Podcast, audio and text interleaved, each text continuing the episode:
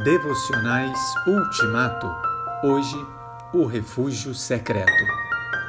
Em ti, ó Deus, espero, pois és minha fortaleza, o meu alto refúgio. Salmo 59, versículo 9. O refúgio não é um porão ou um sótão de uma casa. Não é aquele quarto sem porta e sem janela, escondido atrás de uma estante. Não é uma redoma de vidro inquebrável não é uma caverna à beira do mar, não é o cume da montanha mais alta, nem o mais profundo abismo. Não é um abrigo subterrâneo em tempos de guerra. Para o salmista, o refúgio é o Senhor. Ó oh Deus, tu és o meu alto refúgio.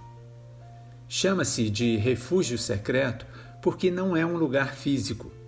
É um refúgio baseado no relacionamento da criação com o Criador, do visível com o invisível, do pecador com o santo, do perdoado com o perdoador. Um refúgio subjetivo, pessoal e intransferível. Como é feliz o homem que nele se refugia, diz o salmista, para depois acrescentar: ninguém que nele se refugia será condenado. A vida vitoriosa, sem muitos altos e baixos, sem desvios e escândalos, sem legalismo e permissividade, depende do refúgio secreto.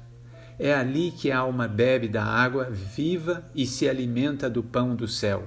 É ali que ela se reabastece numa sequência perfeita depois de qualquer esforço e de qualquer diminuição. É ali que a alma aprende a não ter medo.